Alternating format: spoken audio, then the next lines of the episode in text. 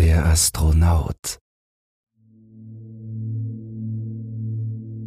Ein stetig wachsendes Unwohlsein begann in Emily emporzusteigen, als sie zum ersten Mal einen Fuß über die Schwelle von Runans berühmt-berüchtigten Psychiatriezentrum setzte.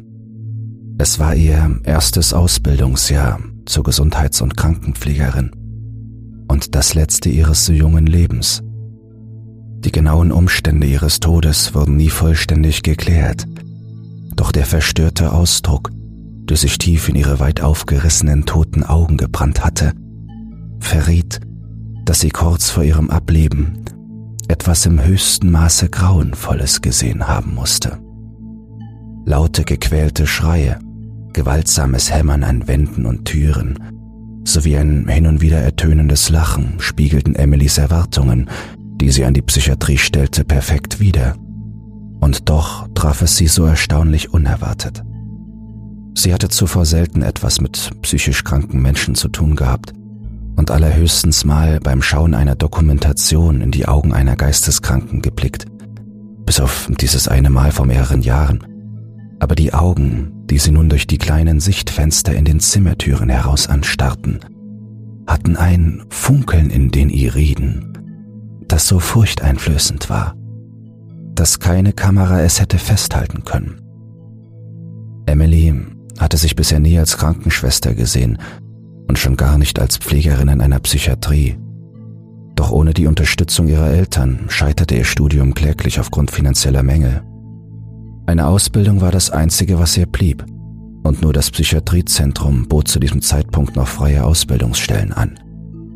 Wie es aussah, sprangen die ersten Auszubildenden bereits nach wenigen Wochen wieder ab, und als Emily sich nun in den Mauern dieses Gebäudes wiederfand, verstand sie auch wieso.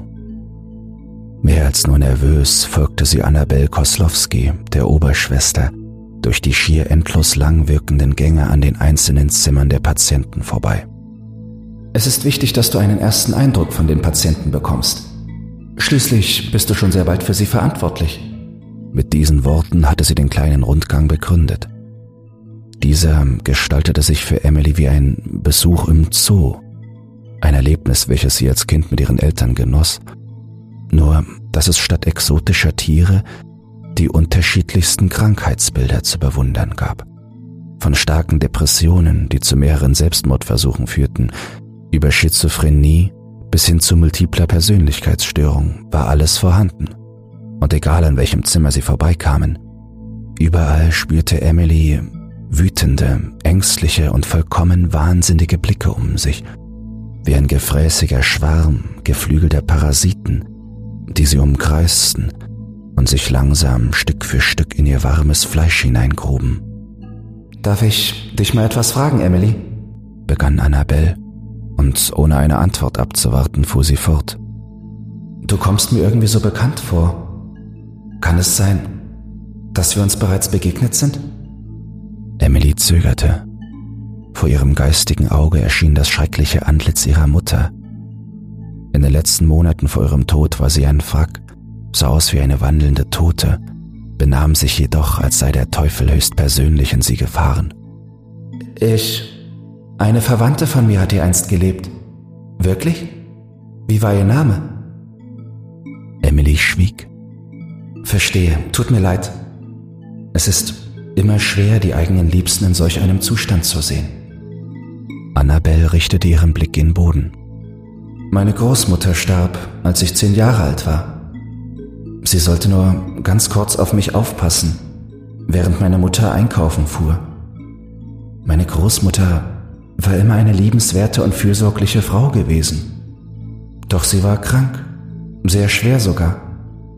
Als meine Mutter vom Einkauf zurückkehrte, fand sie mich mit einem Küchenmesser über meine Großmutter gebeugt. Sie hatte versucht, mich umzubringen. Und um sie zu stoppen, stieß ich jene Klinge in ihren Leib, mit der sie zuvor versucht hatte, mich zu erstechen. Psychische Störungen sind ein Gräuel, und ich habe mir seither geschworen, jeder unglücklichen Seele beizustehen, deren verwirrter Geist meine Hilfe benötigt. Emily musste schlucken, gab jedoch noch immer keinen Ton von sich. Ihre Mutter hatte ihr in ihren letzten Monaten wahrlich Angst eingejagt. Bis auf die Knochen war sie abgemagert gewesen, schlug um sich und versuchte sich und andere zu beißen, wobei sie ihre obere Zahnreihe stets so stark auf die untere schlug, dass ein Zahn nach dem anderen aus ihrem Kiefer herausbrach. Der Anblick war scheußlich, und Emily verlor immer mehr den Glauben daran, dass diese Frau, die innerhalb dieser Gemäuer in Zimmer 56 zu verrotten schien, überhaupt noch ihre Mutter war. Doch obgleich ihr Äußeres nicht schauderhafter hätte sein können, so war das, was Emily immer am meisten Angst bereitet hatte. Diese weit aufgerissenen und beinahe toten Augen. Wären sie doch nur tot geblieben. Zwar waren sie es fast immer zu gewesen, doch als Emily sie kurz vor ihrem Tod ein letztes Mal besuchte, blitzte etwas in ihnen auf. Etwas, das so angsteinflößend war, dass Emily es nie hätte mit Worten beschreiben können. Man sagt, die Augen seien die Fenster zur Seele, und Emily konnte sich kaum ausmalen, was sich hinter diesen Fenstern so abscheuliches abspielte. Bis zum heutigen Tage war dieser Ausdruck in den Augen ihrer Mutter Emilys Definition des Wahnsinns gewesen. Jener Wahnsinn, den sie bis heute nicht vollständig hatte verarbeiten können, was sie nun mit dieser Ausbildung nachzuholen versuchte. Sie sahen viele Gesichter und in viele verstörte Augen, doch keiner der Patienten hinterließ einen sich so stark ins Gedächtnis brennenden Eindruck wie Jackson Evermore, ein 44-jähriger US-amerikanischer Mann, der in den 80ern ein aufblühender Stern in der Weltraumforschung war. Er wirkte nicht sonderlich verwirrter als die anderen Insassen, und obgleich sich die blanke Angst in seinen weit aufgerissenen Augen manifestiert zu haben schien, so unterschied er sich dies betreffend nicht großartig von den anderen Patienten. Nein, das, was Emily so faszinierend an ihm fand, war seine überaus ungewöhnliche Hintergrundgeschichte – der Grund, warum er nicht mehr zur Elite der Raumfahrt gehörte, sondern in diesem Loch vor sich hin vegetierte. Bei den meisten Zimmern verweilte Frau Koslowski kaum länger als wenige Sekunden, falls sie überhaupt stehen blieb, und stellte die dort untergebrachten Patienten mit nur einem Wort wie Drogenmissbrauch, Alkoholiker oder Depressionen vor. Nicht so bei jenem Mann, der Emilys Interesse am meisten wecken sollte. Jackson Evermore, begann sie mit einem Unterton in der Stimme, der Emily verriet, dass ihre neue Chefin wohl sehr betroffen von seinem Werdegang sein musste.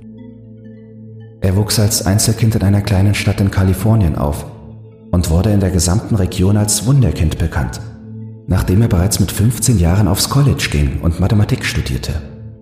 Später machte er seinen Master und hatte bereits mit 20 Jahren einen Doktortitel in Physik.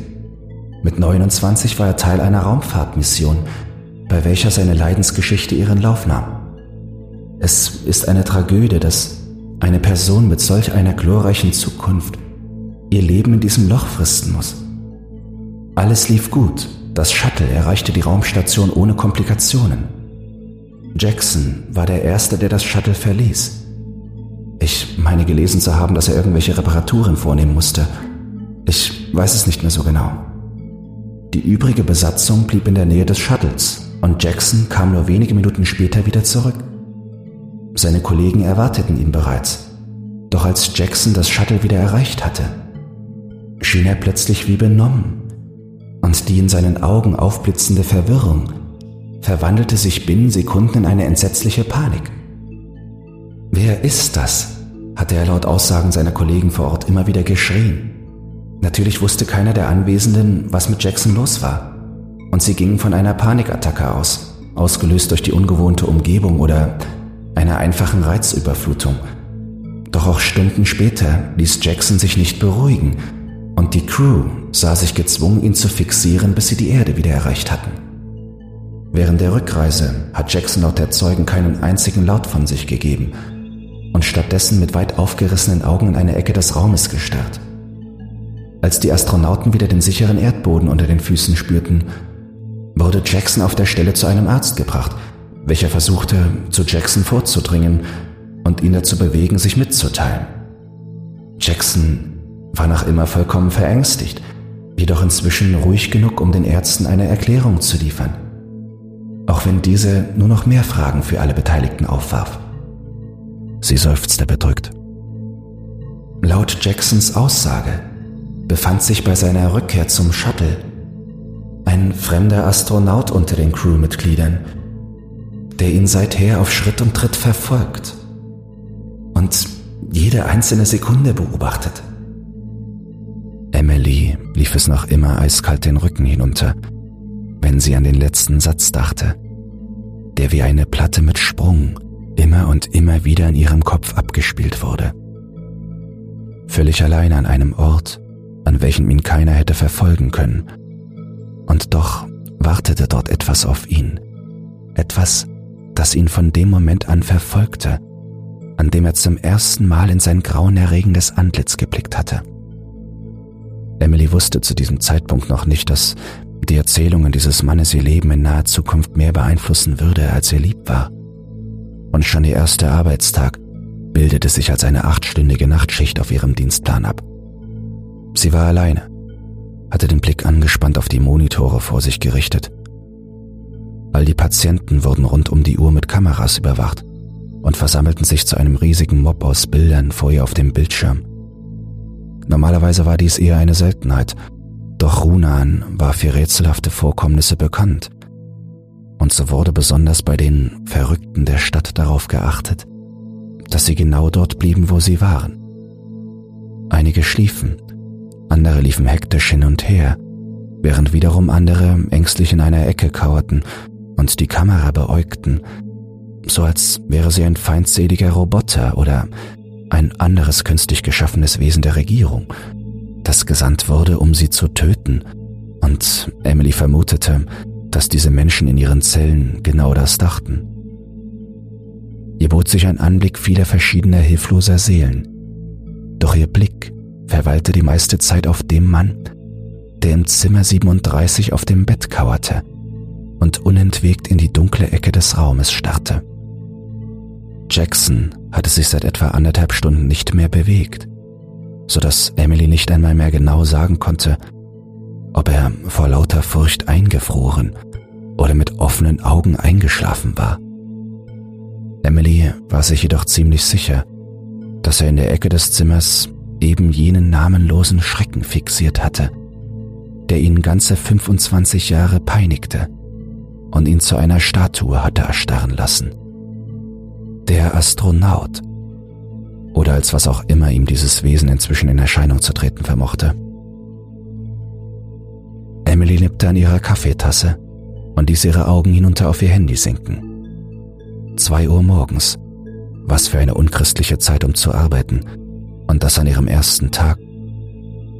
Gelangweilt pustete sie sich eine Strähne aus dem Gesicht und tippelte mit den Füßen auf den harten Boden, als sie aus dem Augenwinkel eine kaum wahrnehmbare, aber letztendlich höchst beunruhigende Bewegung wahrnahm.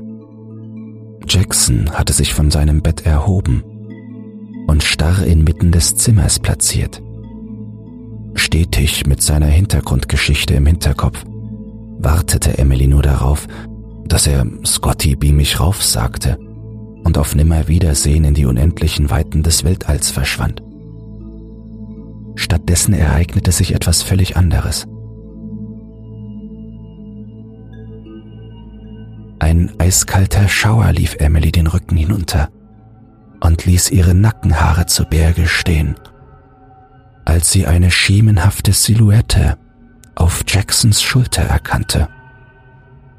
Zuerst konnte sie das flimmernde Etwas, das sich dort auf dem Körper des angsterfüllt dreinblickenden Mannes platziert hatte, nicht genau identifizieren. Doch bei genauerem Hinsehen erkannte Emily voller Entsetzen die verschwommenen Konturen einer großen in die Schulter gekrallten Hand. Verstört und zugleich voller Unglaube versuchte Emily sich das Geschehen mit einer technischen Störung oder reiner Einbildung hervorgerufen durch die starke Müdigkeit, als Erklärung schön zu reden. Doch auch der nun immer verängstigte, dreinblickende Ex-Astronaut schien das körperlose Grauen hinter sich bemerkt zu haben, denn er zitterte inzwischen so stark, dass man hätte meinen können, dass das unheimliche Etwas ihm einen Elektroschocker zwischen die Schulterblätter gestoßen hatte. Außerdem zuckte er mehrmals völlig außer sich mit der Schulter hin und her, als würde er die namenlose Pranke von sich abschütteln wollen. Dies war Emilys erster Arbeitstag, und bereits jetzt begann die junge Frau damit, trotz ihrer Versuche, das Ganze als Hirngespinst abzutun, an ihrem Verstand zu zweifeln. Lediglich mit einer Taschenlampe bewaffnet, ging sie wenig später eiligen Schrittes durch die leeren Gänge, bis sie Zimmer 37 erreicht hatte. Es war still, eigentlich ein gutes Zeichen, aber in diesem Moment bestärkte es ihr stetig steigendes Unwohlsein nur noch weiter. Emilys Blick fiel durch das kleine, leicht schmierige Sichtfenster der Tür, hinter der allerdings gar nichts zu sehen war. Nervös kramte Emily ihren Schlüsselbund hervor, denn obwohl die furchterregende Erscheinung verschwunden war, beunruhigte es sie im höchsten Maße, dass auch von Jackson jegliche Spur zu fehlen schien. Langsam öffnete sie die schwere Zimmertür und das schummrige Mondlicht, welches durch das Fenster in den ansonsten stockdunklen Raum fiel, gab den Blick auf Jackson frei, der wie ein ängstliches Hasenjunges zusammengekauert in der Ecke des Raumes lag. Mr. Evermore, geht es Ihnen gut? Was für eine dumme Frage. Natürlich ging es ihm nicht gut. Warum stellten die Leute in solchen Situationen nur so derart dämliche Fragen? Hastig lief Emily zu ihm hinüber und beugte sich über das zitternde Häufchen Elend. Er ist hier. Er will mich holen. Wer? Wer will sie holen? Diese Fragen, diese dummen, dummen Fragen. Jackson sah zu ihr auf, und in seinen weit geöffneten Augen sammelten sich heiße Tränen, die an seinen leichenblassen Wangen hinunterliefen. Der Astronaut. Er beobachtet uns. Behutsam griff Emily unter die Arme des Mannes und half ihm dabei, seinen starren Körper wieder auf das Bett zu hieven. Vorsichtig hockte sie sich vor ihm hin und strich ihm beruhigend über seine Schulter. Sehen Sie sich um, Mr. Evermore.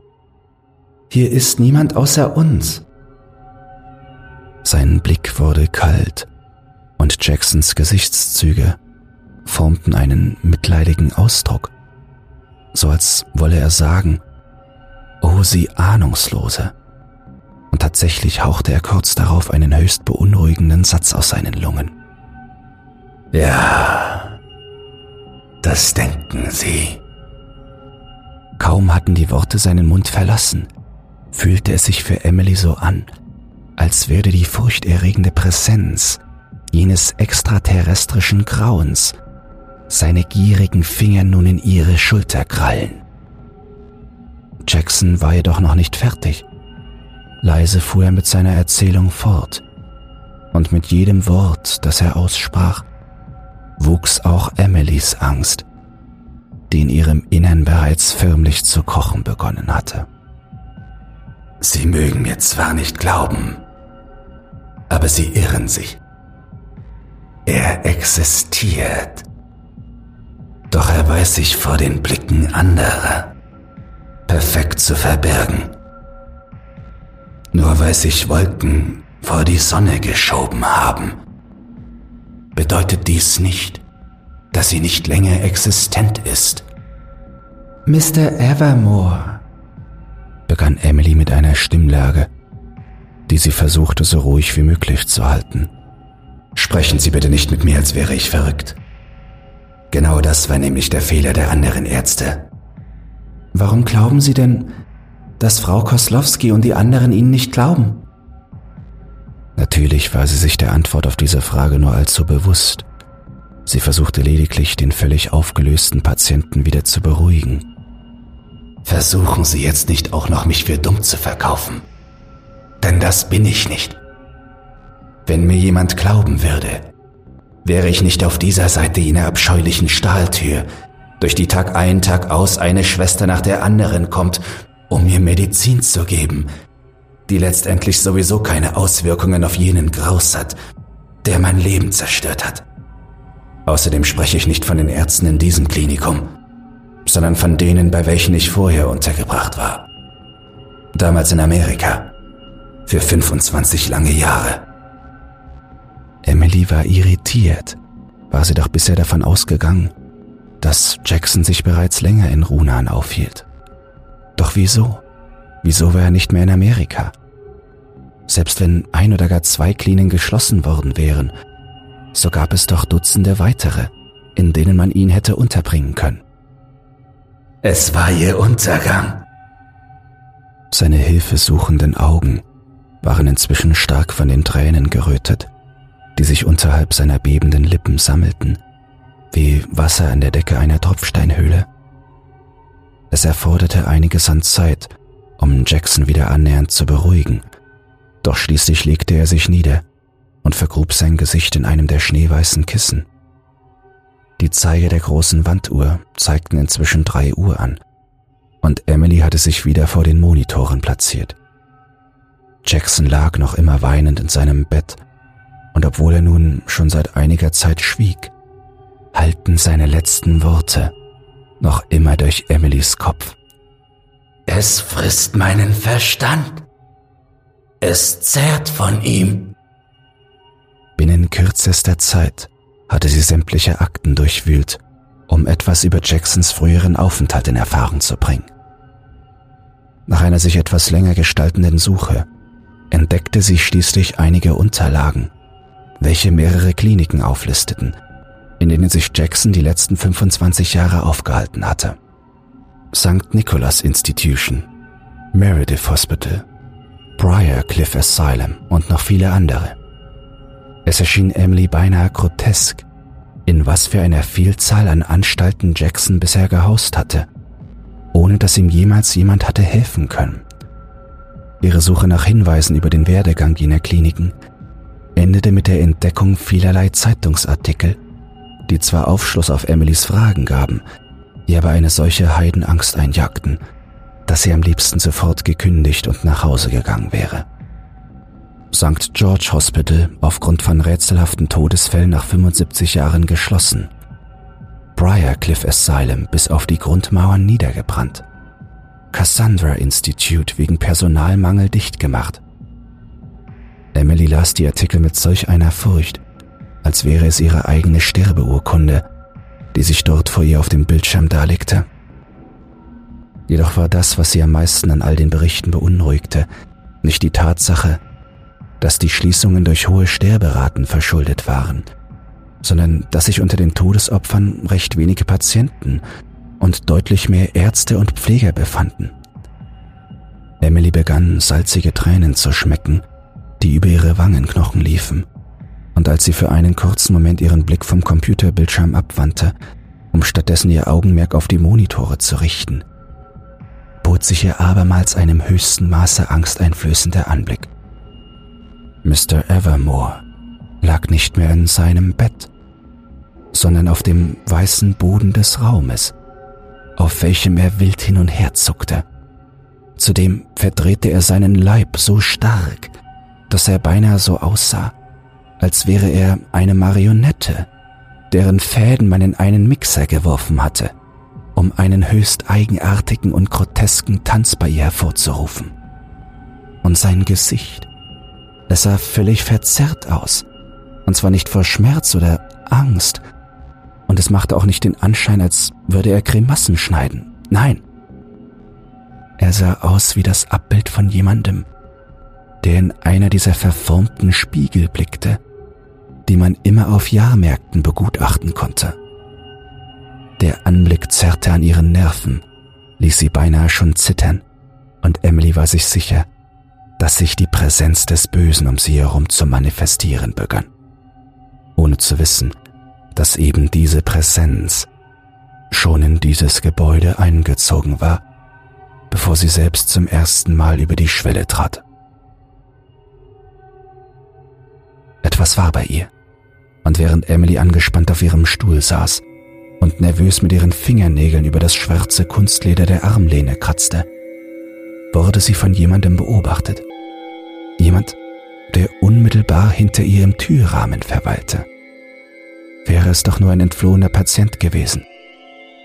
Kaum hatte sich Emily innerhalb weniger Sekunden von dem ersten Schock erholt, war sie sogleich aufgesprungen und zum Zimmer von Mr. Evermore gestürmt, in welchem dieser noch immer wie ein Fisch auf dem Trockenen zappelte und entsetzt zur Decke hinaufstarrte. Mr. Evermore! Panisch lief Emily auf den offenbar epileptischen Patienten zu, blickte sich hilfesuchend um, doch ihr wurde relativ schnell bewusst, dass sie absolut keine Ahnung hatte, was sie tun sollte. Warum hatte man sie nur allein hier gelassen? Annabelle war doch schließlich die leitende Krankenschwester. Sie müsste wissen, dass Emily mit dieser ganzen Situation alleine vollkommen überfordert gewesen wäre. Zwar hatte sie versucht, es ihr zu erklären, aber die Aussage, dass Runans Psychiatrie unter einem gewaltigen Personalmangel litt, schien ihr kein überzeugender Grund dafür zu sein, eine 20-Jährige ohne Vertrauensperson und nur mit einer Telefonnummer für Notfälle bei Nacht in einer Psychiatrie zu lassen.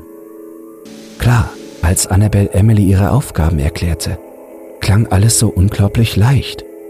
Beobachte lediglich die Monitore, achte darauf, dass die Patienten ruhig bleiben. Solltest du klare Anzeichen für ein Sicherheitsrisiko erkennen, alarmiere mich bitte unverzüglich.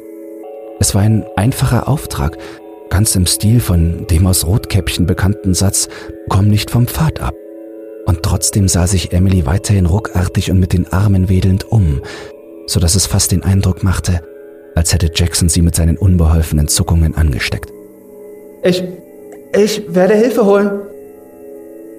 Das war ein Notfall. Alles an der jetzigen Situation schrie nur so nach Notfall. Warum kam sie überhaupt erst jetzt auf die Idee, Annabelle über das Geschehen zu informieren?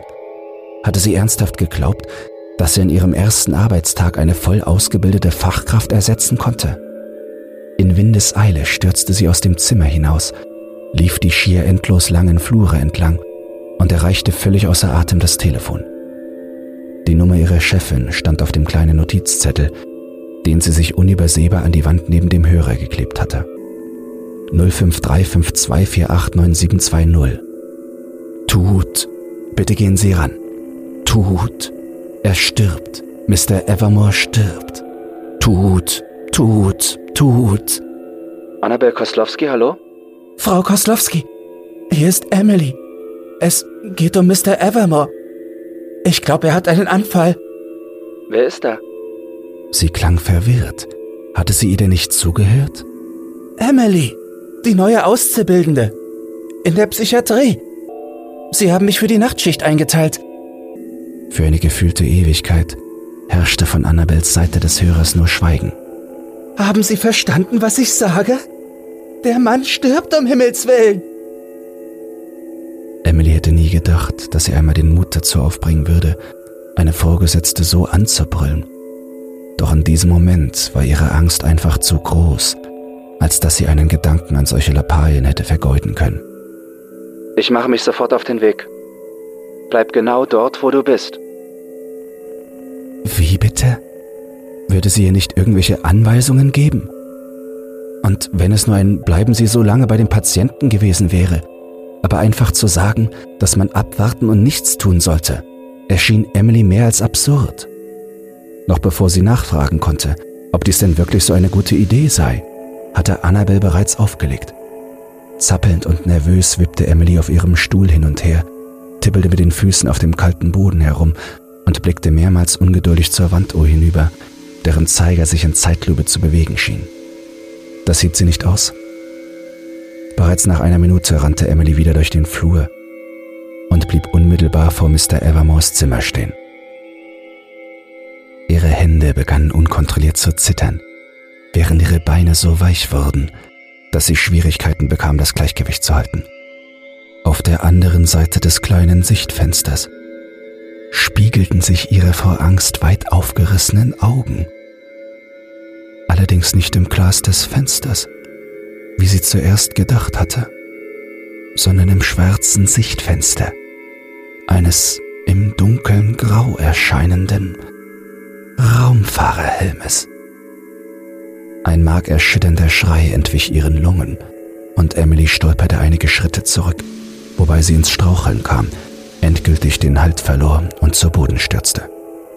Geschockt starrte Emily hinauf zu der hünenhaften Gestalt, die ihren Blick zu erwidern schien, obwohl dieses Ding, was immer es auch war, kein erkennbares Gesicht vorzuweisen hatte. Panisch sah sich Emily nach etwas um, das ihr nach Möglichkeit als Waffe dienen konnte. Im Flur war weit und breit nichts zu sehen. Verständlich, wenn man bedachte, dass viele der Patienten potenziell gefährlich oder suizidgefährdet waren. Ohne ihre Augen von dem Unbekannten abzuwenden, kroch Emily rückwärts, bis ihr Rücken gegen die harte und plötzlich eiskalte Wand stieß und sie sich vorsichtig aufzurichten begann. Zentimeter für Zentimeter tastete sich die ängstliche junge Frau ins Dienstzimmer vor, wo eine der oberen Schreibtischschubladen eine riesige Schere beheimatete, die sowieso mehr mit einer mittelalterlichen Kriegswaffe denn mit einem Büroartikel gemeinsam hatte. Als Emily nach einer gefühlten Ewigkeit ihren Zielort erreicht hatte und den Griff mit ihren zittrigen Fingern so fest sie nur konnte umklammert hielt, schlich sie sich wieder vorsichtig zurück zu jenem Zimmer, in dessen Tür jenes extraterrestrische Grauen lauerte, das seit nunmehr 25 Jahren auf Erden zu wandeln schien und allem Anschein nach auch Dutzende von Menschen auf dem Gewissen hatte. Er war weg. Der unheimliche, bedrohliche Raumfahrerhelm, der sie vor wenigen Minuten noch durch das kleine Sichtfenster angestarrt hatte, hatte sich inzwischen wieder verflüchtigt. Angsterfüllt streckte Emily ihre Hand aus, drehte den Schlüssel im Schloss herum und öffnete die Tür, darauf gefasst, jeden Augenblick auf das großgewachsene Monstrum zu stoßen und infolgedessen von ihrer Waffe Gebrauch zu machen. Doch alles, was sie vorfand, war ein sie anstarrender Mr. Evermore. Ihre Augen. Kaum waren jene unheilvollen Worte über Jacksons Lippen gewandert, hatte sich eine Gänsehaut auf Emilys Körper ausgebreitet. Ich kann die Angst in ihren Augen erkennen. Sie haben ihn auch gesehen, nicht wahr? Den Astronauten. Emily wurde plötzlich blass wie der Tod selbst. Denn nun erkannte sie etwas, was sie vorher noch gar nicht so wirklich realisiert zu haben schien. Entweder war sie nun auch verrückt, oder Mr. Evermore war es nie gewesen. Ihr Blick war für den völlig verängstigten Mann mehr als ausreichend. Es tut mir so unendlich leid, doch es will nicht, dass man mir hilft. Es zehrt seit jeher von meinem Verstand und dringt in den Geist jener ein, die dies zu verhindern versuchen. So war es schon immer. So hat es immer gehandelt. Emily spürte die Präsenz einer grauenvollen Wesenheit nun so deutlich, dass sie schon glaubte, einen kalten Atem im Nacken zu spüren und sich daher immer wieder verstohlen umdrehte. Jacksons blasse Wange lief nun eine einzelne, im Mondlicht glänzende Träne hinab, der schon kurz darauf weitere zu folgen begannen. Weinend brach er zusammen und krallte sich an Emilys Schultern. Es tut mir leid, aber Vielleicht kann ich es beenden, wenn ich keinen Verstand mehr besitze, von welchem es zehren kann. Voller Entsetzen erkannte Emily das Metall eines ihrer Schlüssel zwischen Jacksons Fingern aufblitzen. Er musste ihn aus ihrer Tasche entwendet haben, als er sich kurz zuvor an ihren Körper gepresst hatte. Menschen, die noch nie in einer Psychiatrie waren, hat meist nicht die nötige Vorstellungskraft, um zu erkennen, dass selbst ein Schlüssel in den Händen einer geistesverwirrten Person zur tödlichen Waffe werden konnte. Um sich mit seiner Hilfe die Kehle aufzureißen, reichte es allemal. Blitzschnell stürzte Emily vorwärts und packte Jacksons Arm, bevor dieser sich den silbrig glänzenden Gegenstand in den Hals rahmen konnte. Hören Sie auf, Mr. Evermore! Warum hindern Sie mich daran, das zu tun, was ich schon vor Jahrzehnten hätte tun sollen? Können Sie das denn nicht verstehen? Ist Ihnen klar, wie viele Menschen noch am Leben wären? Es gibt so viel Blut an meinen Händen. So viel Blut. Es wird nicht aufhören, bis es mich vollends meines Verstandes beraubt hat. Es steht ihr junges Leben gegen das meinige. Noch bevor er seinen angsterfüllten Monolog beenden konnte, geschah etwas, was Emilys Angst, von der sie dachte, dass sie bereits ihren Höhepunkt erreicht hatte, in noch größere, ungeahnte Höhen jenseits ihrer Vorstellungskraft katapultierte. Die Lichter erloschen. Ein gewaltiger Schreck fuhr in ihre Knochen, und bevor sie wusste, wie ihr geschah, riss Jackson sich von ihr los und ließ Emily alleine und orientierungslos in der Dunkelheit zurück. Hallo? Mr. Evermore? Beklommen tastete Emily sich durch die undurchdringliche Finsternis, bis sie die stählerne Tür erreichte, die ihre Flucht hinaus ermöglichen sollte. Ihre schlottrige Hand umklammerte den Türknauf, jedoch musste Emily erkennen, dass jemand oder vielmehr etwas sie von außen versperrt zu haben schien. Nein, nein, Nein! hauchte sie verzweifelt und kaum hörbar hervor. Hektisch und von Panik ergriffen, rüttelte die junge Frau an der Tür, doch all ihre Mühe war vergebens. Sie war gefangen. Tränen sammelten sich in Emilys Augen, und innerlich begann sie jenen Tag zu verfluchen, an dem sie diesen gottverdammten Arbeitsvertrag unterzeichnet hatte. In diesem Augenblick vernahmen ihre Ohren etwas in jener Stille, die bisher lediglich von ihren verzweifelten und aus lauter Furcht immer leiser werdenden Schreien durchbrochen worden war. Ein Geräusch, welches sie zunächst nicht zuordnen konnte. Und Gott weiß, dass Emily sich wünschte, dass es dabei geblieben wäre. Denn als sie verstand, was da für Laute an ihr Ohr drangen, konnte sie vor lauter Entsetzen kaum noch Luft holen. In der Schwärze der Dunkelheit erklangen tiefe und schauerliche Atemgeräusche. Er war hier, der Astronaut. Zunächst versuchte Emily so flach wie möglich zu atmen, doch schließlich hielt sie ihren Atem vollständig an, um das, was dort in der Dunkelheit auf sie lauerte, nicht unnötig auf sich aufmerksam zu machen obgleich es sie vermutlich schon längst im Visier hatte. Dieses Wesen, was immer es auch war, existierte tatsächlich. Und nun trachtete es ihr nach dem Leben, nachdem es bereits so viele Seelen in den Untergang gezerrt hatte. Verzweifelt tastete Emily wieder nach der Tür, um zumindest irgendeine Orientierungsmöglichkeit zu haben. Und just in dem Moment, in dem ihre Hände das stählerne Etwas ertasteten, das eigentliche Weg nach draußen sein sollte, hörte sie einen hellen Klang hinter sich im Finstern. Ein metallisches Klimpern, das sich anhörte wie ihre Schlüssel. Emily zögerte. Was sie vorhatte, war mehr als riskant, da sich dieses Ding vermutlich unmittelbar hinter ihr positioniert hatte. Ihr war fast so, als könne sie den eiskalten Atem der Kreatur im Nacken spüren. Doch egal, wie sie ihre Situation betrachtete, sie musste hier raus. Und zwar so schnell wie möglich. Emily holte tief Luft. Dann drehte sie sich ruckartig um, warf sich zu Boden und krabbelte hastig in die Richtung, aus welcher das hoffnungserweckende Geräusch erklungen war.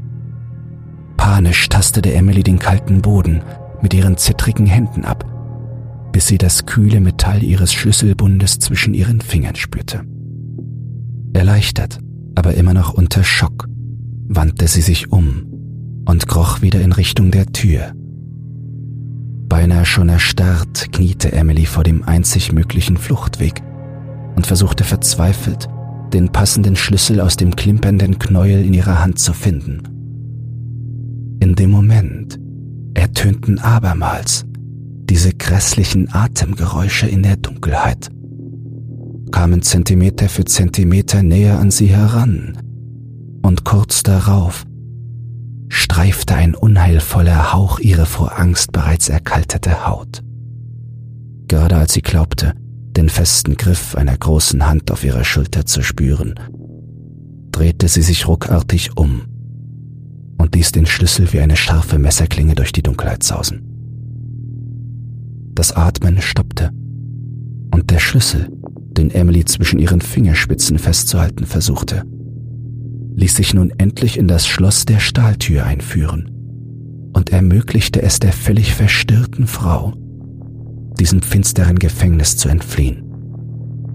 Von einem beängstigenden Gefühl der Schwäche erfüllt, jedoch gleichzeitig vollgepumpt mit Adrenalin, stolperte Emily durch die nun ebenfalls stockdunklen Gänge jenes Gebäudes, von dem sie bis vor kurzem noch dachte, dass es nichts weiter als ein einfacher Arbeitsplatz wie jeder andere und in Verbindung mit ihrer Vergangenheit sogar ein Platz des puren Horrors war. Doch in dieser verhängnisvollen Nacht war die Psychiatrie mehr als das geworden. Sie wurde ein Teil von Emily, verschlang die verängstigte Frau langsam aber sicher, wie eine gefräßige Anaconda es mit einem wehrlosen Wasserschwein tat. Als sie vor Jahren regelmäßig an den Wochenenden dieses Haus betrat, war es für sie lediglich ein Ort, an dem sie ihre schwerkranke Mutter besuchen konnte. Dann wurde es ein einfacher Arbeitsplatz für sie, doch nun spürte sie zum allerersten Mal in jeder Faser ihres erblassten Körpers, dass sie sich in einer Irrenanstalt befand. Benommen taumelte Emily zum Dienstzimmer hinüber, dem einzigen Raum, in welchem sie sich noch sicher fühlte.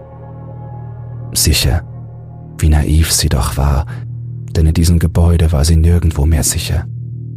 Das Einzige, was sicher war, war, dass die Geschehnisse der heutigen Nacht sie in den Wahnsinn getrieben hatten.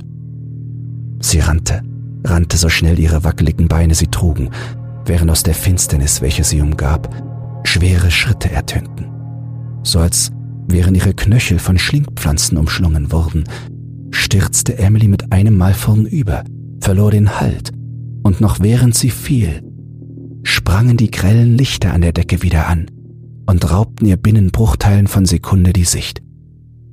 Hilflos wedelte sie mit den Armen in der Luft herum und knallte kurz darauf mit dem Kopf auf den harten Boden. Als Emily ihre inzwischen unglaublich schweren Augenlider hob, fing ihre Netzhaut einen rot leuchtenden Schimmer ein. Zunächst hielt sie es für ein rötliches Licht. Das Licht, welches aufleuchtete, wenn Patienten aus ihren Zellen ausgebrochen waren. Doch als sich ihre Augen wieder der Helligkeit anzupassen begannen, erkannte sie entsetzt, dass es etwas vollkommen anderes war. Blut. Das grelle Licht der Deckenlampe spiegelte sich in einer knallroten Lache, die sich auf dem Boden des Dienstzimmers ausgebreitet hatte. Und damit nicht genug, denn Emilys Augen erfassten etwas, was sie noch weitaus mehr schockierte. Zwischen all dem Blut lag ein regungsloser Körper, der die junge Pflegerin mit zwei glasigen, jedoch weit aufgerissenen Augen anstarrte und den Mund weit zu einem stummen Schrei geöffnet hatte. Clara! schoss es ihr durch den Kopf. Sie war eine der Pflegerinnen, die sich ihr noch vor wenigen Stunden beim gemeinsamen Teamgespräch vorgestellt hatten. Aber was tat sie hier? Hatte Annabelle sie etwa vorgeschickt? Und wenn ja, warum hatte sie das getan? Die wichtigste Frage jedoch war, warum es sie getötet hatte. Emily jedoch bisher verschonte. Das machte doch alles keinerlei Sinn purer Wahnsinn. Das war es, was geifernd nach Emilys Verstand gierte. Und bald würde dieses namenlose Monstrum eben diesen Verstand für sich beansprucht haben. Starr vor Schreck blickte Emily, die sich inzwischen wieder mit aller Kraft auf ihre stark vibrierenden Arme gestützt hatte, auf die tiefen Stichwunden in Claras blutverschmiertem Hals. Wann hatte sich jene Tat ereignet, die dieses grauenerregende Szenario verursacht hatte? Und vor allem, was genau war ihr vorgefallen? Emilys Blick konnte sich nur schwer von dem grässlich zugerichteten Leichnam lösen, wanderte jedoch beinahe wie aus Reflex hinüber zu der großen Ansammlung an Monitoren. Die Kameras. Was auch immer sich jetzt zugetragen hatte, während sie Mr. Evermore zu helfen versuchte. Die Kameras hatten es auf Videoband festgehalten. Emily musste nicht sonderlich weit zurückspulen, um den Zeitpunkt der Aufnahme zu finden, an dem Clara blutend ins Dienstzimmer stolperte, zu Boden fiel und starb. Aber wo hatte diese Bestie ihr aufgelauert? Von woher war sie gekommen? Emily hätte es doch bemerken müssen, wenn plötzlich Clara durch die Gänge gegangen wäre, oder nicht? Emily? Der entsetzte Aufschrei hinter ihr ließ sie augenblicklich zusammenzucken. Annabelle hatte sich mitten im Türrahmen platziert und starrte mit fassungsloser Miene abwechselnd auf den blutgetränkten Boden und auf Emily. Was hast du nur getan? Das Bild, das sich Annabelle bot, schien weiß Gott nicht schwer interpretierbar zu sein. Woher sollte sie auch wissen, welch unvorstellbares Grauen sich in dieser Nacht an diesem unheilvollen Ort ereignet hatte? Emily versuchte eine Erklärung hervorzustammeln, doch so richtig gelingen wollte es ihr nicht. Ich. Hören Sie es. Es ist nicht das, wonach es aussieht. Das müssen Sie mir glauben. Bitte, ich war die ganze Nacht hier vor Ort. Und Clara ist erst seit wenigen Minuten hier. Ich, ich kann mir das gar nicht erklären. Aber, aber ich habe das nicht getan. Bitte, so glauben Sie mir doch. Zu ihrem Überraschen sah Annabelle gar nicht mehr zu ihr, sondern starrte mit weit aufgerissenen Augen an Emily vorbei, hinüber zu den Monitoren. Emily, ich glaube wahrlich nicht nur das, was ich sehe, aber das lässt mir nicht viel Spielraum für irgendwelche Zweifel. Mit diesen Worten deutete sie auf einen der unteren Bildschirme, der mit einer Nachtsichtkamera einen Blick auf das gewährte, was sich in der Dunkelheit abgespielt hatte während Emily in Jacksons Zimmer eingeschlossen war. Zu sehen war Emily und eine Person, die sie gewaltsam packte und versuchte, ihr die Nadel einer Spritze in den Hals zu stechen. Clara. Emily blickte ungläubig auf das Videoband, das vor ihr abgespielt wurde. Und schrecklicher war als jeder Horrorfilm. So, so ist das doch gar nicht passiert. Was hat sie denn da drin gemacht? Ich und Jackson Evermore waren allein in dem Zimmer. Dessen war ich mir zu 100% sicher. Annabels Stimme, die hinter ihr ertönte und nunmehr einem bedrohlichen Zischen als einer menschlichen Stimme glich, wurde durch das, was sie sagte, nur umso erschreckender für Emily. Es gibt keinen Jackson Evermore. Jackson Evermore ist nichts weiter als ein Produkt eines verwirrten Geistes. Das ist nicht sein Zimmer, Emily. Es ist deins. Emily verlor den Halt und stürzte benommen zu Boden den Blick noch immer angsterfüllt auf den Monitor gerichtet, der soeben zeigte, wie Emily sich mit einer verheerenden Aggressivität gegen Clara wandte und damit begann, ihr mit dem gezackten Schlüsselbart den vor Angst erblassten Hals aufzureißen. Heiße, salzige Tränen strömten nun an Emilys Wangen hinunter, während sie das beinahe groteske Schauspiel beobachtete und vor lauter Verwirrtheit beinahe vollständig das Bewusstsein verlor. Aber ich... Sie haben mich doch erst heute Nachmittag noch durch dieses Gebäude geführt, um... um mir zu zeigen, wie ich zu arbeiten habe. Oder? Das Oder am Ende ihres Satzes verriet Emily, dass dieses Ereignis, was sie soeben Annabelle als ihr Alibi verkaufen wollte, nie stattgefunden hatte. Doch es hatte sich wahrhaftig ereignet, allerdings nicht so, wie Emily es in Erinnerung hatte. Emily, das Einführungsgespräch, welches wir geführt haben, das ist über drei Jahre her. Erinnern Sie sich? Sie haben in Ihrer ersten Nacht bei uns einen Nervenzusammenbruch erlitten und wurden selbst zu einer unserer Patienten. Erinnern Sie sich wirklich an gar nichts mehr? Das war verrückt. Das alles hier war absoluter Wahnsinn.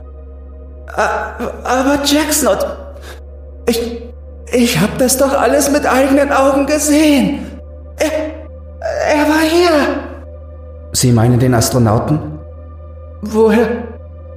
Emily, seit Sie zu uns gekommen sind, erzählen Sie uns von ihm. Jackson Evermore und der Astronaut sind nichts weiter als Hirngespinste, die sich in ihrem Verstand eingenistet haben. Verstehen Sie, was ich sage? Während Annabel sich hinunter zu Clara beugte, wanderten Emilys Augen hinüber zu einer der Glasscheiben, die das Dienstzimmer umgaben und in der sich verschwommen ihr Spiegelbild abzeichnete. In diesem Moment wurde ihr schlagartig alles klar. Sie sah aus wie ihre Mutter damals vor all den Jahren, als sie in einem der hiesigen Zimmer untergebracht worden war. Ihr Vater hatte zu Emily stets gesagt, dass sie all die wundervollen Eigenschaften ihrer Mutter geerbt hatte. Doch offensichtlich hatte sie auch ihren größten Fluch weitergereicht bekommen. Die Schizophrenie war weitergegeben worden. Wie ein Parasit, der sich nach dem Ableben seines Wirts ein neues Opfer sucht, von welchem es zehren kann. Emily, beruhigen Sie sich. Dieser Ton in Annabels Stimme gefiel ihr ganz und gar nicht. Dieses Zischen wie von einer hinterlistigen Schlange, der Schlange aus dem Garten Eden, die Eva dazu verleitete, von den verbotenen Früchten zu essen. Ja, genau so hörte sich Annabels Stimme in diesem Augenblick an. Emily fuhr herum, streckte den Arm aus und bekam Annabels linke Hand zu packen, in welcher sie die Spritze hielt, welche Clara offenbar noch immer bei sich getragen hatte, als sie hier vor Ort tot zusammengebrochen war. Emily, beruhigen Sie sich. Sehen Sie nicht, dass ich versuche, Ihnen zu helfen. Emily hörte jedoch nicht mehr auf das, was Annabel sagte. Der Schock hatte sie inzwischen in pure Raserei versetzt. Gehen Sie mit diesem Ding weg. Ich warne Sie. Verschwinden Sie, habe ich gesagt. Hauen Sie ab, verdammt! Es ist zu Ihren Besten, Emily. Bleiben Sie ganz ruhig. Sie wollen doch nicht, dass noch jemand verletzt wird. Annabelle hatte recht. Emily wollte nicht, dass eine weitere Person verletzt werden würde. Mit verweinten Augen, aber einem verschmitzten, beinahe befreiten Lächeln auf den Lippen, sah sie zu Annabelle auf. Sie haben recht. Niemand soll mehr verletzt werden. Ganz recht. Machen Sie es nicht unnötig schwerer und lassen Sie mich Ihnen helfen. Oh nein. Ich werde es Ihnen noch deutlich einfacher machen. Während ihr Lächeln immer breiter wurde und Emily selbst spürte, wie sie dem reinen Wahnsinn verfallen war griff sie nach dem noch immer blutrot gefärbten Schlüsselbund. Und mit einem letzten Aufschrei, der beinahe euphorisch klang, stieß sie das rot glänzende Metall durch ihre zarte Haut in ihr warmes Fleisch hinein. Emily, nein! Annabels Schrei hallte noch mehrere Sekunden später in ihren Ohren, wurde dabei jedoch immer leiser und leiser, bis er schließlich nur noch wie ein Ruf aus weiter Ferne klang. Fast schon zufrieden richtete Emily ihren Blick hinauf zur Decke, als sie sah, wie sich auf dem Gesicht Annabels, die sich nun direkt über sie gebeugt hatte, ein breites Lächeln auszubreiten begann. Und während Emily voller Schreck erkannte, was sie die ganze Zeit über vor sich gegangen war, verwandelte sich das Antlitz ihrer Vorgesetzten in etwas vollkommen anderes, und während sich Emilys vor Entsetzen weit aufgerissene Augen im schwarzen Glas jenes so unheimlichen Helmes widerspiegelten, hauchte sie ihr so kurzes Leben mit einem kaum hörbaren Wimmern aus. Polizeibericht über die Ereignisse in der Nacht vom 1. bis 2. August 2017. Am 2. August 2017 erhielt die Polizeibehörde von Runan einen Anruf aus der örtlichen Nervenheilanstalt. Der Notruf wurde von einer gewissen Clara Johanns getätigt, die ihre Kollegin Emily Silbermann, welche die Schicht vor ihr übernommen hatte, gegen 5.47 Uhr tot auf dem Boden des Dienstzimmers entdeckte, in welchem sie sich allem Anschein nach selbst das Leben genommen hat, indem sie sich mit Hilfe eines Schlüssels die Halsschlagader zerriss und verblutete. Warum genau sie sich das Leben nahm, ist bisher ungeklärt. Jedoch verriet uns die leitende Krankenschwester Frau Annabel Koslowski, dass Emilys Mutter unter einer schweren Schizophrenie litt und diese auf Emily übergesprungen sein könnte. Der starke Druck, welcher in der ersten Nacht auf ihr lastete, und die offensichtliche Überforderung mit psychisch labilen Menschen, könnte eine Psychose bei ihr hervorgerufen haben, die sie in den Selbstmord trieb. Kameraaufnahmen konnten ebenfalls keinen Aufschluss darüber geben, was sich in der besagten Nacht zugetragen hat. Einer der Patienten behauptet jedoch zu wissen, was genau der jungen Frau widerfahren ist. Laut Aussage von Frau Koslowski sei dies jedoch unmöglich, da er sein Zimmer nicht verlassen konnte und kein Ausbruch von den Kameras festgehalten wurde. Als wir ihn dennoch zu den Ereignissen befragten, gab er lediglich einen Satz von sich, den er immer und immer wiederholte. Genauso hat er es immer getan. Genauso hat er es immer getan. Genau so. Auszug aus der ersten Befragung von Jackson Evermore, 24. Februar 1992.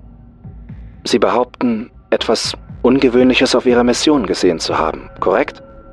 Es war nicht nur ungewöhnlich, sondern durch und durch grauenvoll. Sie behaupten, ein fremder Astronaut habe die Raumstation mit ihnen gemeinsam verlassen, richtig? Ja. Er ist mir bis hierher gefolgt. Er beobachtet mich. Jede einzelne Sekunde. Befindet sich der Astronaut hier mit Ihnen im Raum? Ja. Und können Sie mir verraten, was er tut? Er starrt mich nur an. Manchmal sieht er auch zu Ihnen hinüber, aber hauptsächlich auf mich.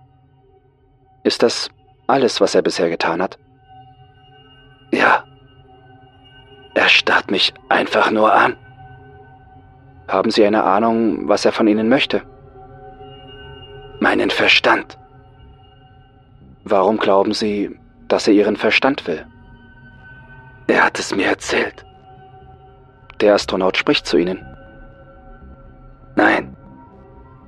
Jetzt nicht mehr. Nur in der ersten Nacht. Er stand in der Ecke meines Zimmers, verborgen im Schutz der Dunkelheit.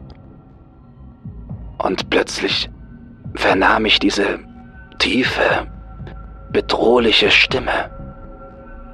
Was genau hat diese Stimme zu Ihnen gesagt?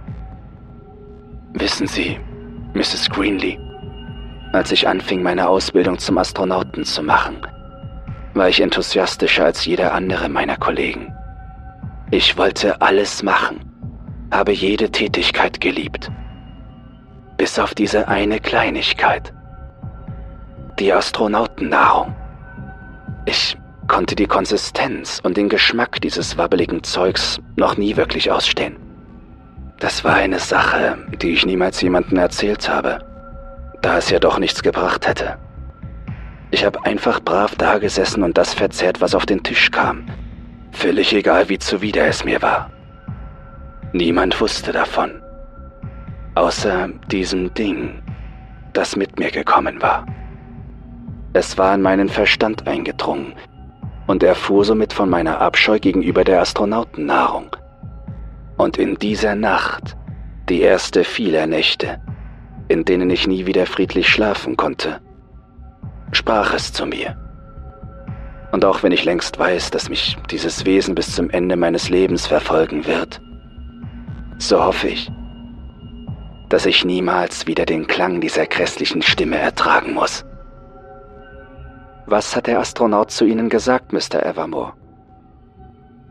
Er sagte, dass ich schon bald erfahren würde, wie es ist, wenn die Rollen vertauscht seien. Und wie es sich anfühlt, selbst die Astronautennahrung zu sein.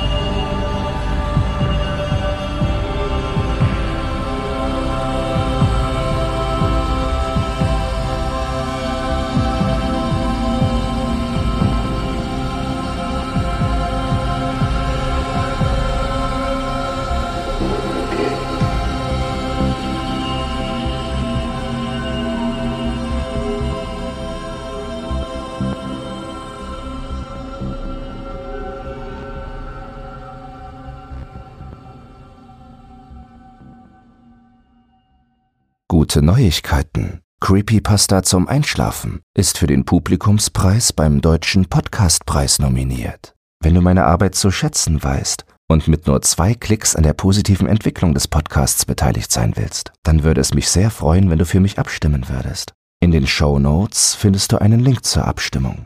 Dabei ist keine Registrierung oder dergleichen erforderlich. Einfach auf Jetzt abstimmen klicken und fertig ist die Laube.